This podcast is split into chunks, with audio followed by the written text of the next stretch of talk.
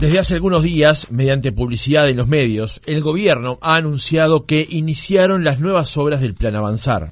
Esta es la mayor inversión de la historia de nuestro país en políticas dirigidas a los asentamientos. 50.000 uruguayos lograrán un nuevo futuro. Se desarrollarán más de 15.000 hogares con una inversión económica que supera los 480 millones de dólares.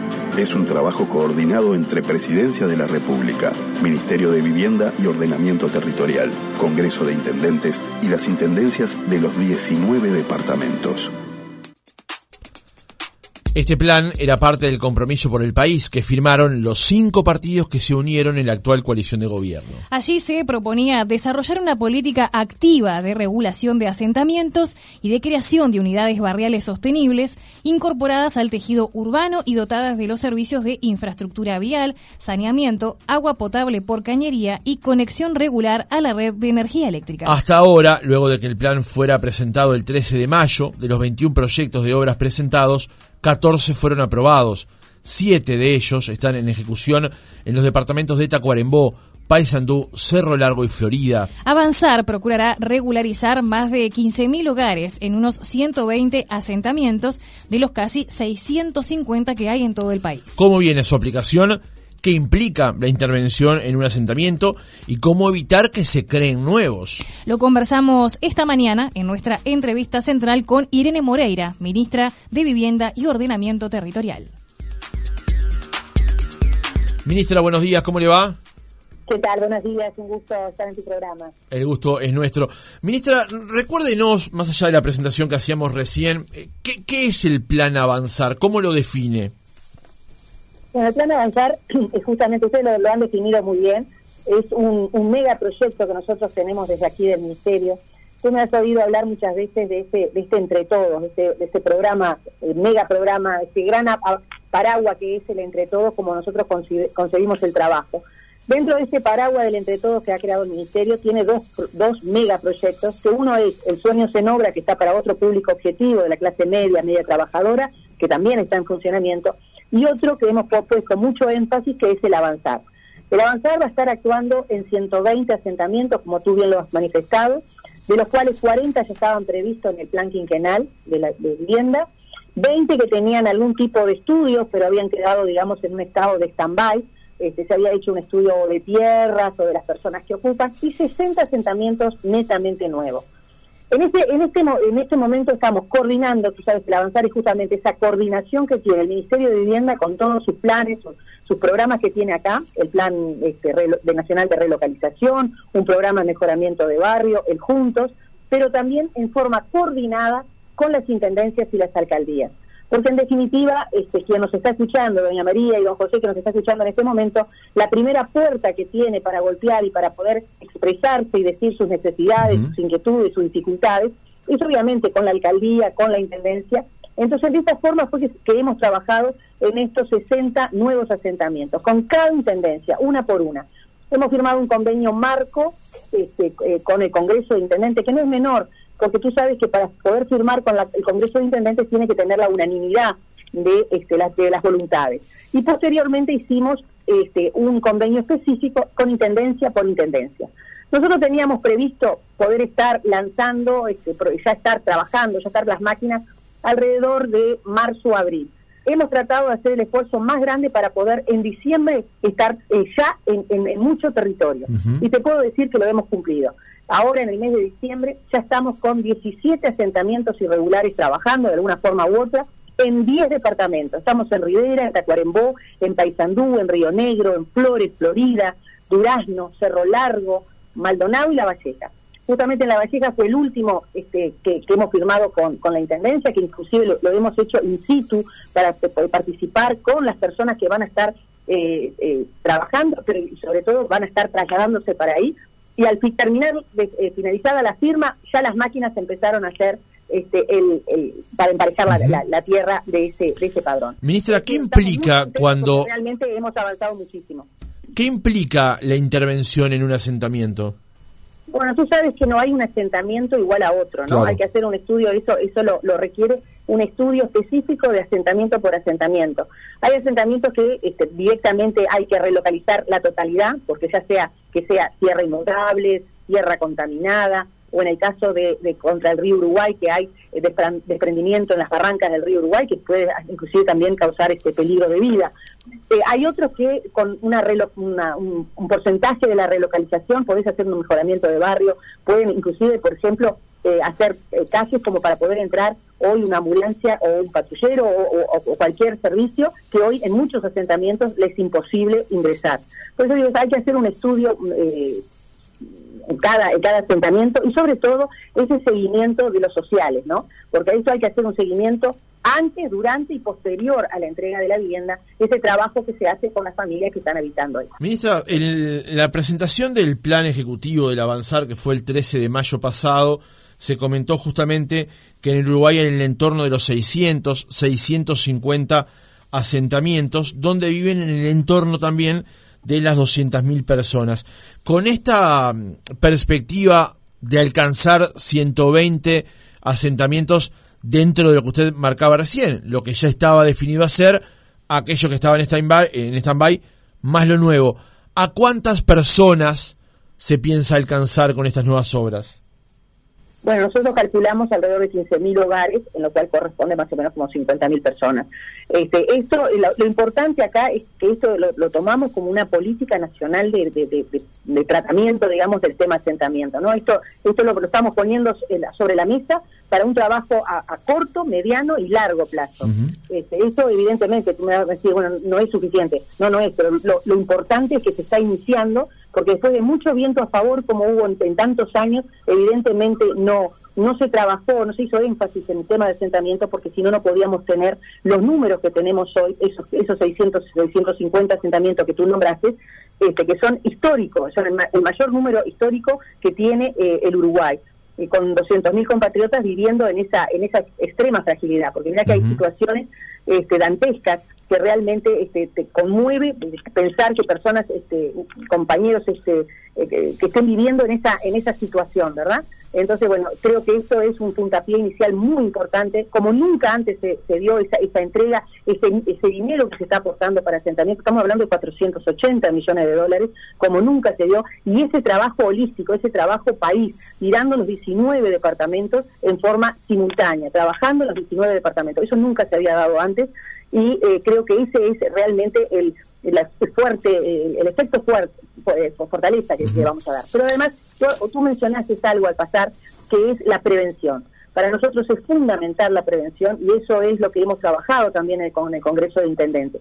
Si bien la ley de ordenamiento territorial en su artículo 69 se establece específicamente quién es que tiene esa policía territorial, este, bueno, las intendencias se han comprometido a cumplir y prevenir y llevar, este, por ejemplo, este, puede ser fraccionamientos con servicios, este, eh, eh, ya prevenir y saber hacia dónde queremos que se la mancha urbana se extienda y llevar los servicios ahí. Y no estar siempre corriendo, digamos, de atrás, tratando de, buscar soluciones una vez que ya está este, creado el, problema, sino prevenir para que eso no, siga creciendo. Si no, eso es un, no acabar, ¿no? Ministra, dijo algo a usted al pasar también que es importante centrarnos sobre eso, que es el nivel de coordinación que hay hoy para la ejecución del plan Avanzar. De hecho, hace pocos días, antes de esta campaña que estábamos escuchando recién, se eh, realizó una de las tantas reuniones de coordinación. Esas reuniones de coordinación participan, por ejemplo, el secretario de Presidencia, usted, el Congreso de Intendentes, las Intendencias. ¿Cómo se ha dado ese proceso justamente de trabajo entre todos estos organismos? No, te, digo que estoy muy orgullosa de, cómo se está trabajando. Yo consigo así, reitero, me habrá salido mil veces hablar del entre todos, y esa es la forma que yo consigo del trabajo. Cada uno desde, desde el punto de, la cancha que le tocó jugar, poder este, participar y, en definitiva aunar esfuerzo para buscar la solución a los más frágiles, porque hoy en día tener, eh, estar hoy sin un techo propio eh, es, es, es, es, es fragilidad de la persona. Y realmente hemos trabajado en forma muy coordinada, como tú bien dices, ha dicho, con el secretario, con el, presidente del Congreso de Intendentes, con el MEF, este, digo, realmente eh, un trabajo coordinado, hemos hecho ese, esa comisión de seguimiento una vez por mes, más o menos es que nos estamos reuniendo en Torre Ejecutiva, que es un poco este, hacer un, un balance de lo que se hizo en este mes, de, cómo podemos este, justamente acelerar los plazos y es, es, um, lo que se ha logrado, ¿no? Eso que yo te decía, que en diciembre poder estar con 17 asentamientos en 10 departamentos se debió un poco a ese trabajo coordinado. Bien, ministra, otra pregunta con respecto a esto mismo es el tema del instrumento. Independiente de quién, eh, independientemente de quién sea gobierno en la próxima administración y de quién le toque ejercer su cargo, el instrumento, el recurso por el cual le van a llegar dineros al, al plan avanzar va a seguir funcionando. ¿Cómo institucionalizar ese funcionamiento, ministra? No, no, eh, obviamente el, el, Estado es uno solo, no importa con qué bandera política esté eh, gobernando. Digo, nosotros estamos, hicimos todas las herramientas necesarias para que este plan avanzar continúe avanzando, vaya la redundancia, este, no importa la administración que esté. Obviamente, nosotros, este, así como cuando nosotros asumimos, tuvimos que terminar obras que venían del gobierno anterior, Ahora estamos eh, eh, entregando obras netamente realizadas en esta administración y bueno, y, el año que viene o el otro año estaremos iniciando obras que van a terminar en el otro, en la nueva administración que, que ingrese. Pero estos son, dejamos todas las herramientas, creamos ese fideicomiso, eh, el ingreso del dinero, justamente para que esto sea, como te decía al principio, una política nacional de cómo tratar el tema de asentamiento. Tenemos ya ejemplos claros, por ejemplo, Medir, Medir tiene más de 55 años de vida, que ha pasado por todos los, los, gobiernos y bueno, porque es una política nacional de vivienda, eh, exclusivamente vivienda rural, ahora se, tú sabes que a través de la ley de urgente consideración se ha extendido su, su área de, de acción este, y es, pero eh, eh, así lo que demuestra que es una política nacional que, como te reitero, ha pasado por todos los gobiernos y ha seguido funcionando y ahora la hemos potenciado aún más. Claro, la pregunta apuntaba, ministra, a cómo institucionalizar que este plan siga funcionando comparándolo justamente con el MEVIR, independientemente de quién sea el próximo gobierno, digamos. Buscar una institucionalidad diferente, tal vez. Bueno, nosotros lo, justamente lo que hemos creado son las herramientas, hemos creado ese fideicomiso, hemos creado dónde se, alimenta ese fideicomiso, justamente para que pueda seguir funcionando, te reitero, sin importar eh, cuál es la administración que venga. Ajá. Ministra, cuando hablábamos más temprano con respecto a qué... La voluntad política de continuar con, ese trabajo. Ajá. Le decía, cuando comentábamos más temprano acerca de qué significa la intervención en, en un asentamiento, querría volver sobre ese punto, porque justamente, citando nuevamente la conferencia del, del 13 de mayo de, en Torre Ejecutiva, allí se dijo que, si bien la vivienda es fundamental, ello solo no alcanza, si los niños, por ejemplo, no tienen acceso a un centro de salud a una escuela o si el MIDES no está cerca para apalancarlos. Eh, ¿Cómo se trabaja justamente en ese sentido, en las zonas en las que se intervienen, donde están ubicados estos asentamientos, siempre y cuando, como usted lo dijo también, no implique la relocalización de los mismos, ¿no? Claro, exacto. Uno, pone el, punto en, un foco este, y ahí aterriza de parte mía el Ministerio o del Sistema Público de Vivienda, porque acá también va a estar dando respuesta a la Agencia Nacional de Vivienda, el MEDIR, entonces es, dando una respuesta al Sistema Público de Vivienda coordinado con las intendencias y las alcaldías, pero sin olvidar ese trabajo transversal que hay que hacer con el Ministerio, por ejemplo, con el Ministerio del MIDE, yo creo que tiene que estar desde el vamos, de la mano del, avanzar, por ese seguimiento que hay que hacerle del estudio a la de las familias, pero además del Ministerio que sea competente para esa, esa situación concreta. Eh, ambientes, si hay un problema de contaminación, este, salud pública y obviamente también este, hay un trabajo coordinado con UTE, con, con OCE, este, porque evidentemente hay que dar luz, hay que dar saneamiento. Y ese es un trabajo volvemos a repetir, entre todos, que se va a lograr. Digo, acá no hay, este, obviamente, quien lleva esta voz cantante es el Ministerio de Vivienda, quien le compete, pero es un trabajo coordinado y simultáneo con muchas entidades, con muchos actores que, tienen que participar. Este, evidentemente, como te decía, el, Congreso de Intendentes estamos trabajando en forma muy coordinada, muy, este, realmente nos ha dado en la persona de, del intendente Guillermo López, quien fue el, intendente hasta, hasta, el pasado, eh, realmente eh, trabajamos en forma muy coordinada y ha impulsado muchísimo desde el lado de las intendencias para que, bueno, trabajar en esa, en esa coordinación y, bueno, y, primero analizar cuáles eran los, esos 60 asentamientos nuevos, cuáles entendían cada intendencia que teníamos que actuar. Ministra, buenos días. Yo le quería consultar sobre estas viviendas del Plan Avanzar. ¿Qué, comodidades tienen? ¿Cómo, ¿Cómo es la estructura de estas, de estas viviendas? Bueno, eh, oh, ¿qué tal, Rosana? ¿Cómo estás? Perdóname que no te había saludado. este, eh, nosotros, como te decía, en ese estudio que hace la familia, por ejemplo, el Juntos eh, estamos trabajando en juntos es el estudio de cada familia. No, no, no estamos esperando eh, hemos aumentado, por ejemplo, el metro cuadrado de la construcción, porque analizamos la familia y vemos cómo están compuestas y si necesitan de dos, tres, cuatro, cuatro dormitorios. Y así eh, se ha dejado de dar estas 38 metros cuadrados que se daba anteriormente y se ha, ha llegado a dar hasta 74 y 84 metros cuadrados, porque se hace ese estudio por eso te decía el rol tan importante que tienen los sociales en ese en ese acompañamiento que hacen las familias y el análisis que hacen de las familias. Bien, por eso digo, no hay una tipología, no, no es que sean todas las casas de dos dormitorios y se tengan, tienen que arreglar ahí, no, hay un estudio y un seguimiento de cada familia. Bien, pero eh, ministra, me quedó la duda, ¿las viviendas eh, del plan Juntos también forman parte de Avanzar? Eh, el, Juntos es un brazo ejecutor del Ministerio de Vivienda, en la cual va a estar trabajando eh, con el avanzar también, va a estar actuando en esos 60 asentamientos. Eh, Paysandú, por, ejemplo, va a estar actuando es, Juntos. Ministra, en el caso de, cuando... todos los, planes que tiene el Juntos de, ya presupuestado en el plan quinquenal. Claro. Ministra, en el caso de, las obras de, de avanzar, por ejemplo, cuando se logra este, bueno, generar toda la estructura allí en torno a, un asentamiento donde se hacen muchas más intervenciones que solamente propiamente la, vivienda.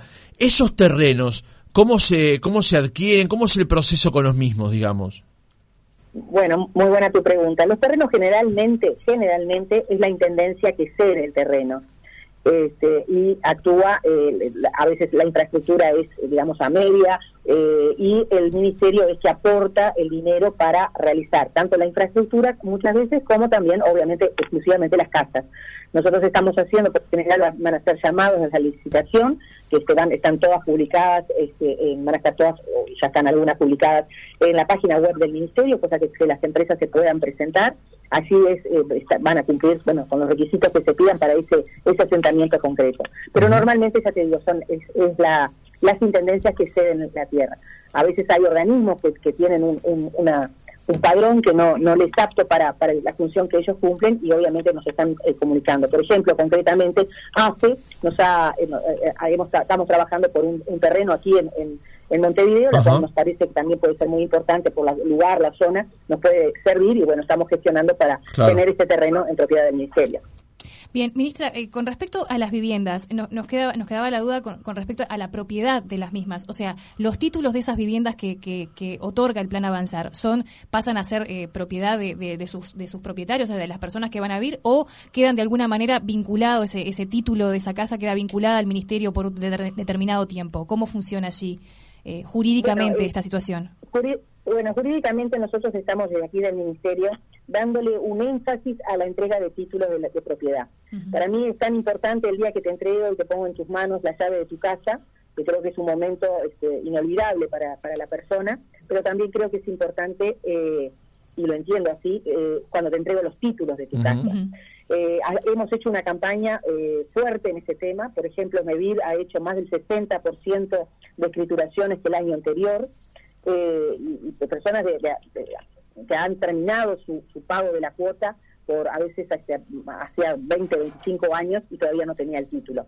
Nosotros lo estamos haciendo énfasis en eso. En el tema de, los asentamientos, el Juntos, por ejemplo, tiene un requisito que tiene que pasar X cantidad de años para recién pasarle la titularidad del bien una forma de, que, tome pertenencia de la casa este, para poder cuidar la red. Y esa va a ser un poco la, idea, ¿no? Claro. Eh, en definitiva, va a pasar a ser después de cumplir unos ciertos requisitos. Ministra, para cerrar el tema, avanzar específicamente, ¿qué nivel de compromiso en el mejoramiento de la zona o en la eventual relocalización hay de parte de aquellos que en última instancia se van a ver beneficiados con la construcción de una vivienda digna o con la relocalización de su vivienda en una zona que no sea inundable.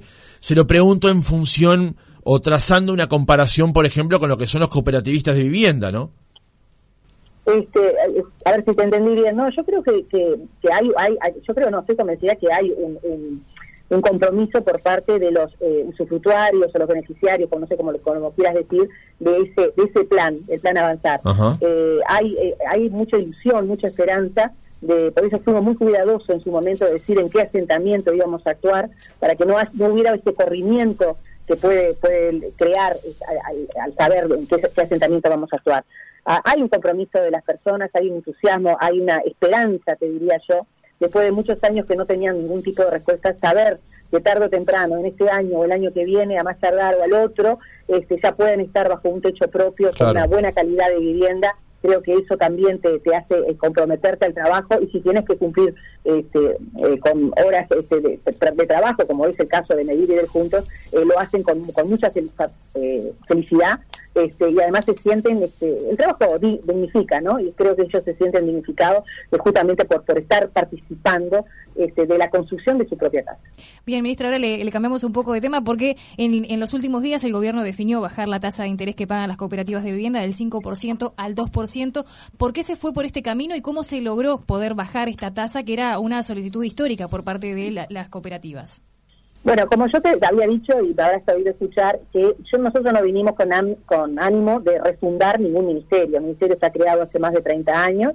lo que estaba bien lo íbamos a seguir manejándolo así. Lo que se podía mejorar lo íbamos a mejorar. Y obviamente queríamos ponernos en impronta. La impronta es el avanzar y los sueños en obra. La mejora que pudimos hacer es en el junto, que es, eh, es notoria la mejora que estamos dando, tanto en calidad como en metraje, como bueno, con todos los convenios que hemos firmado y lo que estaba bien seguir, que era la cooperativa.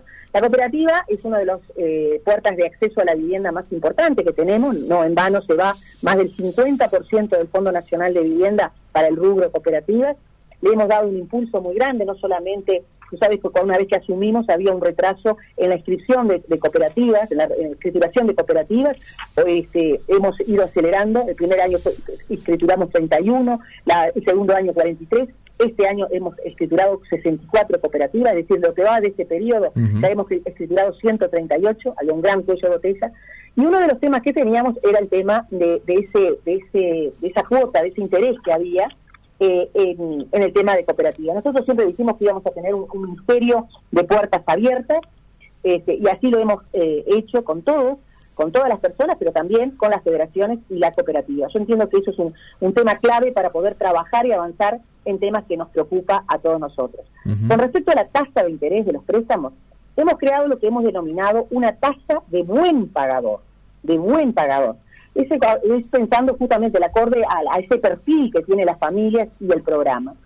Como tú bien lo has dicho, la misma establece un 2% anual que beneficiará a todas las cooperativas que cumplan fielmente su compromiso de pago. Acá es importante el compromiso de pago. Yo creo que este, esto, esto, esta tasa refleja un poco el espíritu y el respeto al cooperativismo, pero sobre todo a la vivienda social. Eh, y eh, hemos eh, hemos mantenido ese, ese diálogo permanente con como te decía con las cooperativas y con las federaciones ahí entendimos que eso podía ser beneficiario para las dos partes y bueno hemos tomado esa esa resolución este, y, bueno, estaremos este, eh, el, año 2023 analizando cooperativa por cooperativa para poder seguir avanzando en este tema. Claro, y es bueno destacar eso, ministra, que usted decía allí al pasar, que la medida regirá para los buenos pagadores y mantendrá una emergencia retroactiva al primero de marzo del año 2020. Sí, sí, sí, eh, es tal cual, porque tú sabes que nosotros tenemos un, un caudal muy importante de, cooperativas que hoy por hoy están haciendo oblación y consignación en el Banco República. Es decir, es un dinero que eh, aportó las cooperativas, pero que el Ministerio no las recibe, están obladas. Entonces, este, eh, ese, ese dinero a partir de ahora va a ingresar a las arcas del Ministerio. Por eso yo decía, más recaudación, más y mejores viviendas vamos a, a obtener a través de esta medida que para mí no es este, no es menor y te, agradezco que me la preguntes porque realmente como tú lo has dicho es, es, más en esta fecha justamente en, las fiestas dar estas noticias en un día tan importante como fue el, en el sorteo de las cooperativas este, y anunciar nuevamente que el año que viene vamos a mantener dos sorteos anuales como como, como estábamos haciendo lo fue realmente un, un, acto de, de fiesta de alegría para muchos de los que estaban ahí presentes en el teatro. Bien, ministra, ¿y esto eh, permitirá reducir el valor de la vivienda de dos dormitorios hasta en unos 30 mil dólares en términos reales? ¿Es así? Y lógico, eso eso va a ayudar mucho a, bajar y por eso te digo, a hacer una, una un valor real, ¿no? Este, y, para la vivienda social. Tú sabes que cuando nosotros este, asumimos aquí la, Auditoría Interna de la Nación, estaba expresó que estábamos construyendo a 2.200, 2.400 dólares el metro cuadrado de la vivienda social. Es decir, una vivienda social de 50 metros cuadrados, ciento y pico mil dólares, eh, creo que tú y yo compartimos que de social no tiene nada. Entonces, bueno, creo que eso realmente refleja, como te decía, esa realidad. Nosotros somos muy sensibles a, a, apoyar y a, flexibilizar todas las medidas para que realmente las personas tengan ese sueño que a veces parece tan inalcanzable, que es el, techo propio. Entonces, este, por ejemplo, de esa flexibilización que te, digo, nosotros hablamos del buen pagador, pero buen pagador podés tener hasta tres cuotas atrasadas que para nosotros te consideramos igual buen pagador. Al cuarto, a la cuarta cuota no, porque evidentemente hay hay hay elementos, hay circunstancias que están ajenas a, a, mí y a la persona que tiene que pagar, que puede ser, yo que sé, un, un, desempleo, una, un seguro de paro, este, que, y bueno, eh, darle ese margen a la persona de poder seguir este, eh, participando en ese 2%, a pesar de tener tres, tres cuotas vencidas. Para cerrar la entrevista, el 16 de noviembre eh, participé de un seminario de la Sociedad de Productores Forestales donde se habló de la construcción en madera y una de las disertantes fue usted. Y allí, en ese encuentro, se habló no solamente de la construcción en madera en una planta, sino ya en altura. Primero, desterrando ese preconcepto que tenemos muchos uruguayos, imagino yo, con respecto a la construcción en madera, ergo construcción precaria.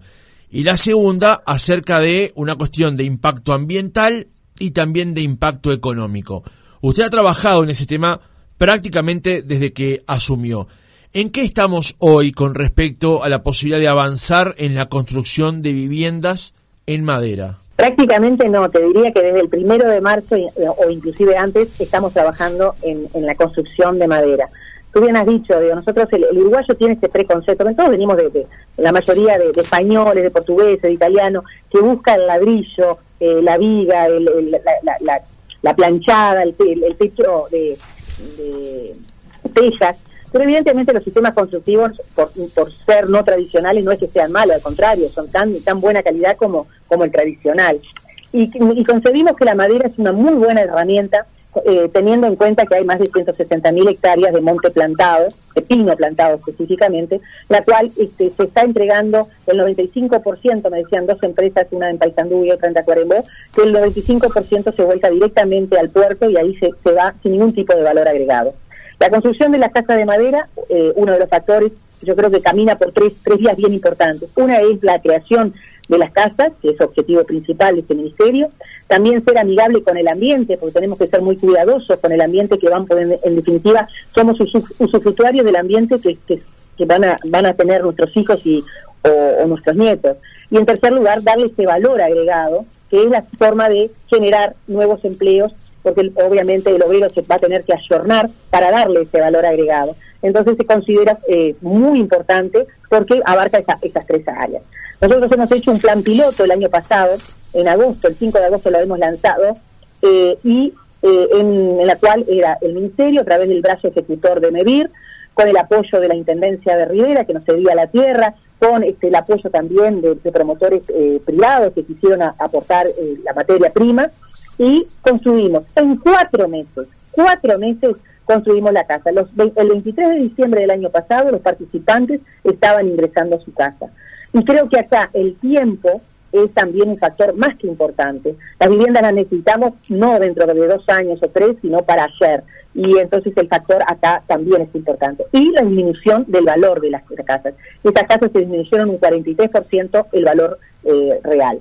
Entonces, este, todos esos factores entendíamos que era muy importante. Para eso hemos trabajado en una hoja de ruta en la cual participó el BID con técnicos chilenos y uruguayos para este, marcar las, eh, las barreras que se consideran. Barreras que yo te traduzco como miedos. Miedos típicos que tiene cualquier común, eh, persona común, tuyo. Este, ¿Qué puede ser? El mantenimiento de la casa, que eh, no lo digo yo, lo dicen estos técnicos, que no es mayor que cualquier mantenimiento normal que tiene una casa de pintura de, de, las casas tradicionales, ¿no? Y después el fuego. Y te reitero, lo dicen los técnicos, los especialistas, acá el, el fuego es el retardo al fuego es mucho mayor que lo que, lo que puede hacer un acero. Y lamentablemente hace pocos meses hemos podido eh, presenciar como un shopping este, se, se, derrumbó, el acero, el acero se dio este, en, rápidamente. Entonces, eh, pasando esas barreras, hemos querido apostar ahora a la construcción en altura. Eh, justamente tenemos un proyecto eh, en, el departamento de Durazno, en la cual la Junta Departamental ya este, firmó, ya aprobó este, la, aprobación en la construcción de edificio en altura, eh, no recuerdo ahora si son 5, 6, 7 más o menos los pisos en altura que vamos a hacer. Este, sabemos también que en Río Negro el, la escuela estudiantil, el, el, hogar estudiantil, perdón, el hogar estudiantil también va a ser construido en madera. Entonces, bueno, eh, hemos visto, y hay un proyecto también importante en, la, en, en, Canelones, específicamente en Ciudad de la Costa, en un edificio emblemático que tiene hace más de 20 años está su estructura y lo hemos, eh, hemos querido eh, recuperar y creo que va a ser una, creo, no es convencido, que va a ser una mejora sustancial para no solamente para los vecinos, sino para toda la zona, eh, esa, esa edificación que pasa a mil, mil cien este, unidades. Irene Moreira, ministra de Vivienda y Ordenamiento Territorial, gracias por haber estado otra mañana con nosotros. No, gracias a ustedes y a las órdenes como siempre, un placer.